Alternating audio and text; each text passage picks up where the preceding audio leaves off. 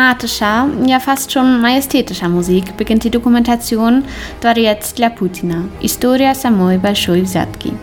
Ein Palast für Putin, Geschichte der größten Bestechung. Das frei auf YouTube zugängliche Video wurde von Alexei Nawalny, dem bekannten russischen Putin-Kritiker, produziert. Hi,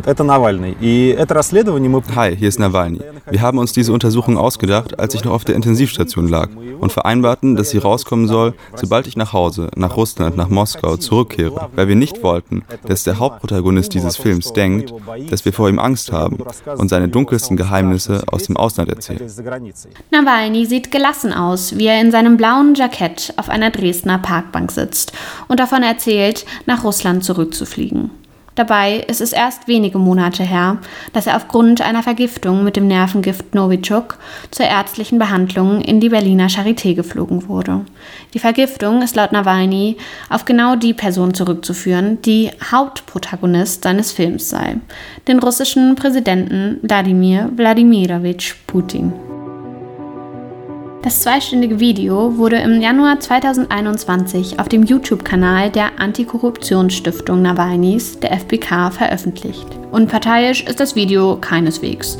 So werden in der Beweisführung der Ermittlungen einige Lücken nur durch Spekulationen gefüllt. Außerdem zeichnet die polemische Rhetorik Nawalnys das Bild eines durchweg machtgierigen und korrupten Präsidenten. Die Dresdner Parkbank, auf der Nawalny sitzt, steht vor einem blassgelben Plattenbau in der Radeberger Straße.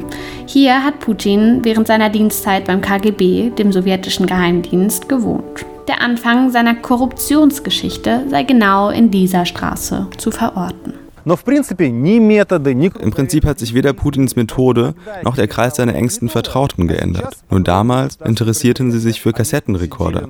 Jetzt geht es um staatliche Unternehmen. Putin habe es während seiner Arbeit für den KGB zwar nicht geschafft, Karriere zu machen, doch machte er in Dresden bereits erste wichtige Bekanntschaften. Freunde, die ihn noch für lange Zeit begleiten und sich über die gegenseitige Bekanntschaft stark bereichern würden. Seine Beschreibungen sind sehr detailliert und mit seiner offensiven Haltung wird sein Standpunkt klar. Russland-Korrespondentin Alice Botha sagt in einem Podcast der Zeit Online, dass der größte Tabubruch bei Nawalny nicht etwa die Putin-Kritik an sich, sondern sein Bericht über dessen Vermögen und Privates sei.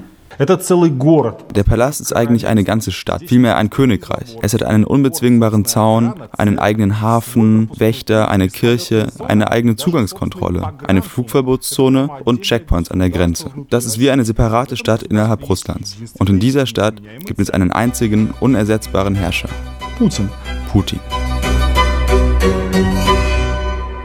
Durch Luftaufnahmen des Grundstücks sowie mit Hilfe eines Grundrisses des Gebäudes konnten die inneren Räume erschlossen werden. Zu sehen sind in einer 3D-Darstellung unter anderem das Theater, die Hooker Lounge und ein Zimmer mit Spielautomaten. Auch eine sogenannte Aquadiskothek ist auf den Luftbildern zu erkennen. Diese eher sinnfrei erscheinende Partyanlage hat in den sozialen Medien viel Aufmerksamkeit auf sich gezogen. Es entstand eine regelrechte Meme-Kultur. Nawalny bezeichnet die gezeigte Villa als neues Versailles und neuen Winterpalast. Die Bilder voller Stuck, riesiger Kronleuchter und imposanter Möbelstücke legen eine Gegenüberstellung nahe. Nach der Tour legt Nawalny die umfangreichen Recherchen dar, die sein Team zu der Finanzierung der Villa aufgestellt hat. Er zeichnet ein komplexes Geflecht von Firmen, Scheinfirmen und Putin-Freunden. Ein System von Schmiergeldzahlungen, sagt er, finanziere die Villa. Wir werden nur dann gut leben können, wenn wir korrupte Beamte nicht mehr dulden und sie nicht mehr wählen. Und wenn sie keine fairen Wahlen wollen, dann gehen wir auf die Straße und entfernen sie auf diese Weise. Mit diesen Worten fordert Nawalny zu Ende des Videos zu Protesten auf. Diesem Aufruf folgen am 23. Januar tausende Menschen in ganz Russland. Auf die Vorwürfe im Video reagierte der Kreml abweisend. Sie wurden als Unsinn und Lüge betitelt. Auch persönlich äußerte sich Putin zu dem Video, doch war seine Aussage für seine Kritiker wohl kaum beruhigend. Er bestreitet jegliche Verbindung seiner Person mit der gezeigten Villa.